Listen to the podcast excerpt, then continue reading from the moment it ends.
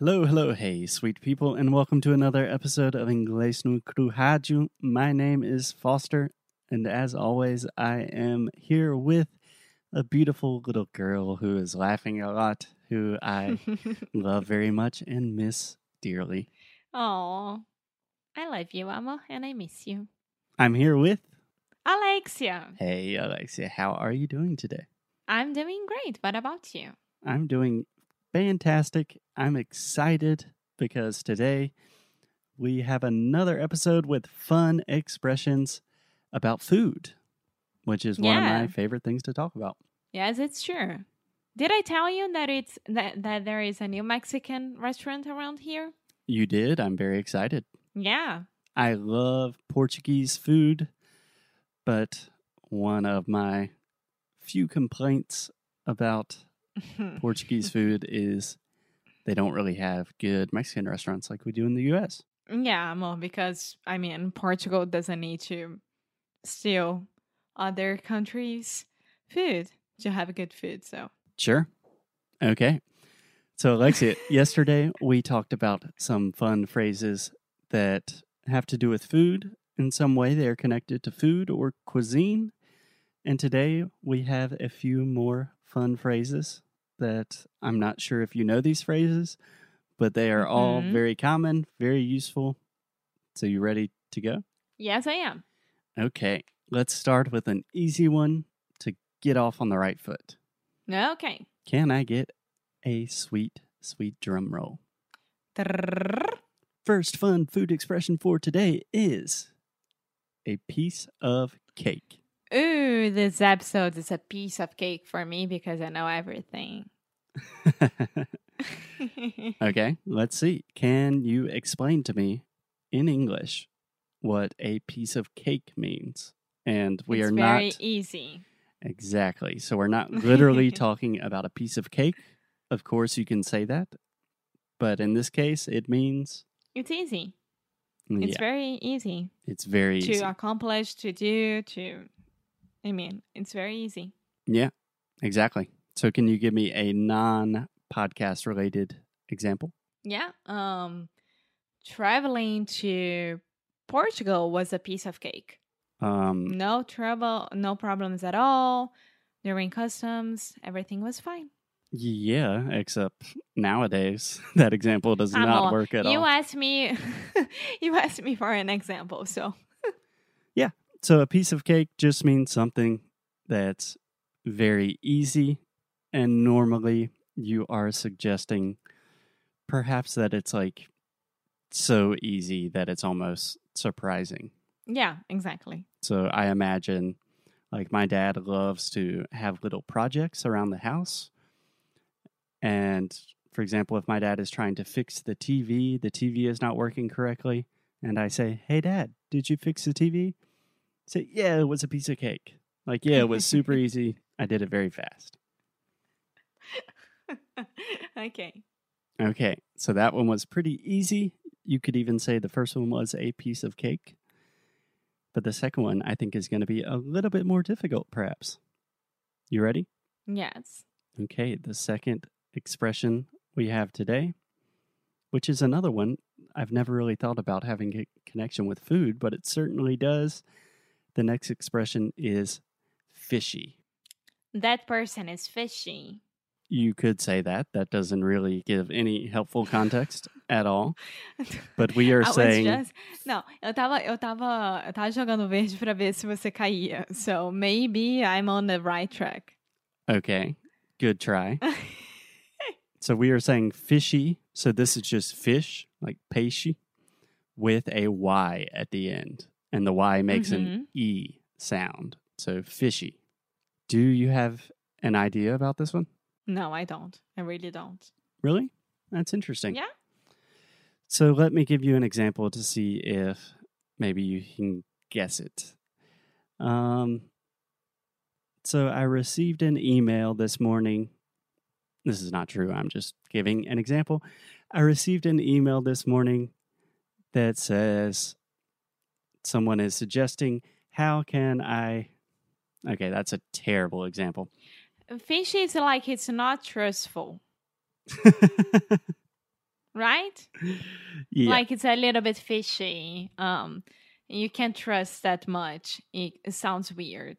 Exactly. It's probably Okay. to be too good to be true. It's not trustworthy.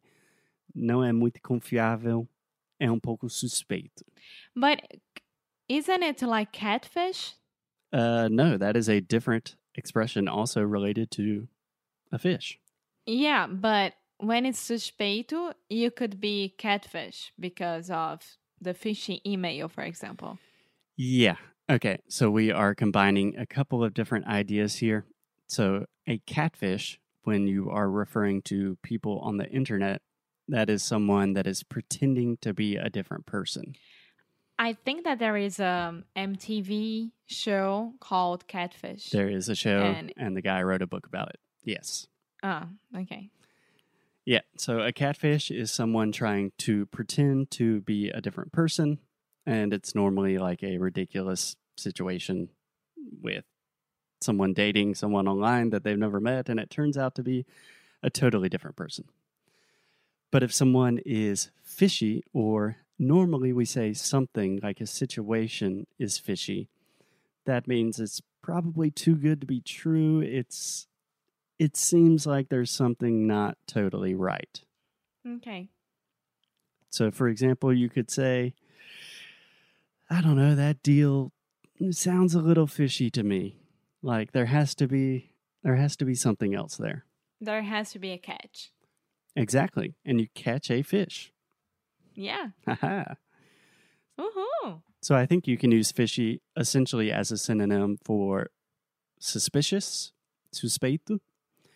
Mm-hmm. Normally, we don't use it as much for people, but we use it for things and situations. Okay. Does that make sense? Yeah. Okay. So the next one, Alexia, this one does have to do with people. We almost exclusively use it for people. So do you understand when I say, don't worry about one bad apple? Yeah, don't worry about one bad apple. It- means like, don't worry about that person because that person is bad. Mm hmm. Yeah, that's pretty much it. So a bad. Is it almost the same as black sheep? Um, it's Almost similar. Similar, but different in some important ways.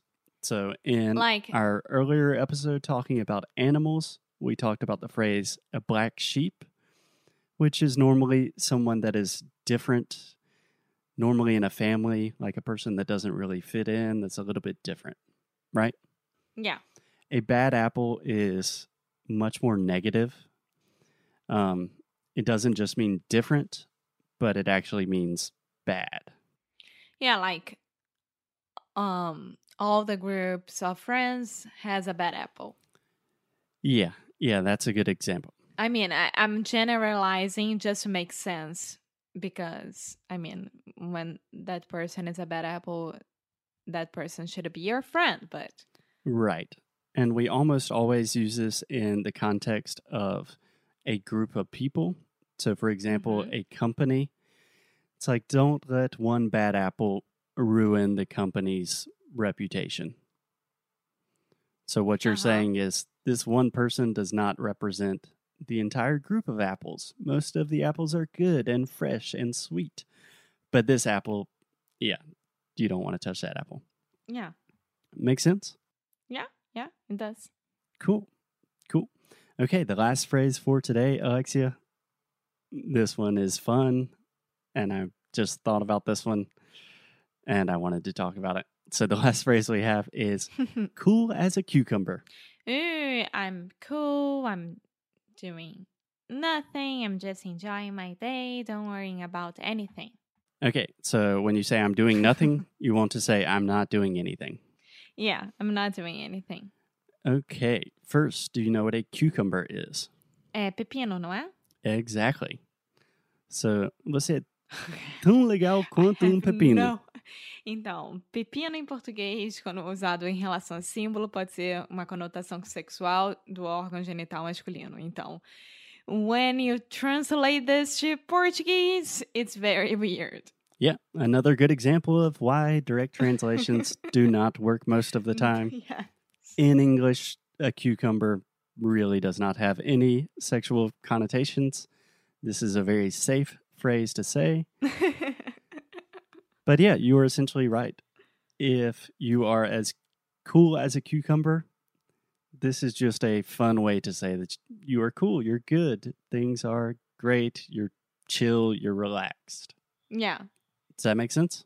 Yes, yes, it does. Yeah. So I remembered this phrase and I was thinking about different expressions with food. And pretty much the only restaurant in the city where I went to university to study, they had a sandwich called the Cool Cucumber. And I believe it had cucumbers. I don't remember what else was on the sandwich.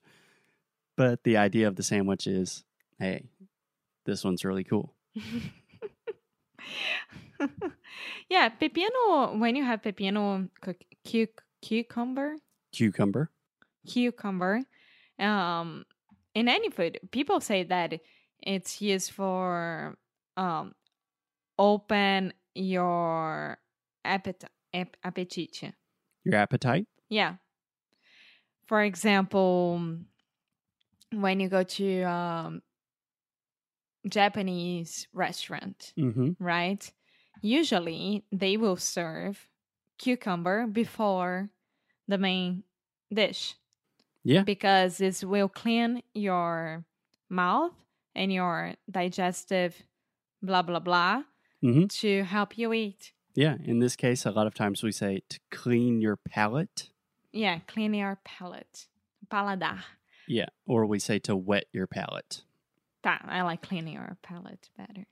Yeah. But if you think about it, a cucumber does actually have a cooling effect. It is normally kind of cold. I'm imagining, I've never done this personally, but some people, when you go to a spa, you see images of people like with Mhm. cucumbers on their eyes, I guess to like help reduce bags under your eyes. mm-hmm. So cucumbers are cool. And if you're as cool as a cucumber, you're doing pretty good. yeah. it's a good life um strategy. Just be like a cucumber. Exactly. So I think that's a good place to call it a day for today, Alexia. So until tomorrow, I hope all of you stay as cool as a cucumber. I know that there are not any bad apples. There's nothing fishy going on. What was the last phrase? Piece of cake. Ah, this episode was a piece of cake because it's so much fun to teach you guys new expressions. awesome. So I'll talk I'll talk to you guys on the next episode. See you guys in the next episode. In the next episode. Bye. Bye.